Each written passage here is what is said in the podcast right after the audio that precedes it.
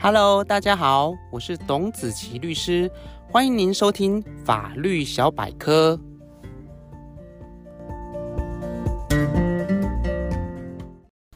Hello，各位听众朋友，大家好，今天想和大家来聊聊子女抚养费的问题。关于子女的抚养费如何来分担，还有应该分担多少金额，我们在之前的节目当中也有做过讨论。今天想和大家来聊聊实务上有关于抚养费循环求偿的一个案例。这个案例的事实是这样子：一对夫妻在离婚的时候，关于子女抚养的部分，约定由妈妈来单独行使小孩的监护权，而关于抚养费也约定由妈妈来单独负担。至于爸爸的部分，则将自己名下的一栋房屋赠与过户给妈妈。同时，也是作为抚养费分担的一个对价。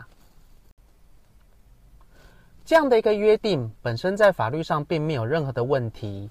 但是经过一年之后，这个爸爸却接到法院的开庭通知，内容竟然是子女对自己提起一个抚养费请求的诉讼，而子女的法定代人记载的是妈妈，所以这个诉讼显然就是妈妈以子女的名义。再对爸爸提起个抚养费请求的诉讼，案件经过审理，虽然爸爸在诉讼中极力的主张，双方在离婚当时已经就子女的抚养费约定由女方单独负担，但法院审理的结果还是判决这个爸爸必须按月给付子女抚养费。所以今天我们的问题就是，法院在判决子女抚养费时，可以完全不考量父母双方离婚当时的约定吗？或者说，案例中的这个爸爸有没有任何的方法或是措施可以保护或主张自己的权利呢？根据民法的规定，父母子女双方之间有相互抚养的义务，这也是未成年子女可以请求父母抚养的一个法律根据。而这样的一个法律规定，对于未成年子女而言，是属于他的一个固有权利。未成年子女以外的其他人都没有办法对于这样的固有权利予以处分或是抛弃。这也是民法上面的一个基本原则。当我们在订立契约或协议时，我们仅能针对自己有的东西或是权利进行处分，我们并没有办法去抛弃自己所没有的或是属于他人的一个东西或是权利。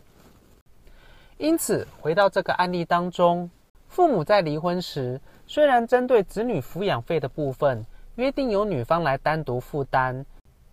相对的也是免除了男方的抚养费负担，但这样的一个约定是属于父母之间内部的约定，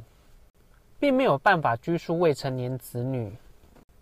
因此，未成年子女如果以自己的名义对于其父亲提起抚养费的请求，法院也只能依据法律的规定予以准许。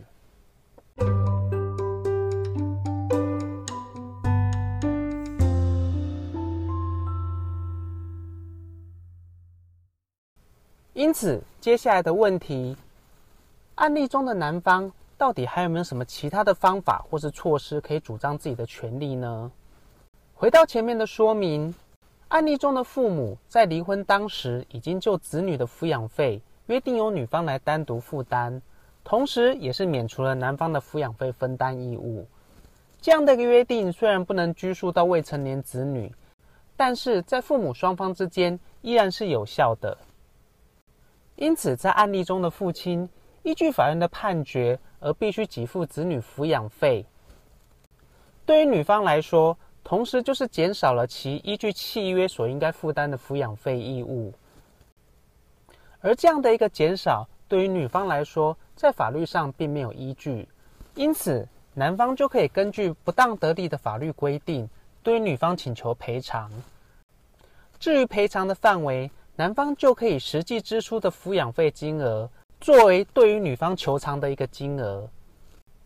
而这样的一个结果，也就是我们在标题当中所说的，双方就会陷入一个抚养费循环求偿的一个情况。因此，有关于抚养费的负担，我们还是会建议大家在约定的当时就应该审酌双方的各种情况，做出由一方负担，或是由双方比例或是平均负担的一个约定。在约定之后，双方也应该确实遵守，不得任意变更，也不应该以子女的名义另外向他方来请求，否则，纵使以子女的名义获得胜诉判决，他方仍然可以不当得利的规定提出赔偿。如此的结果又陷入双方循环求偿的一个情况，对于双方都没有任何的帮助，对于未成年子女显然也不是最佳利益。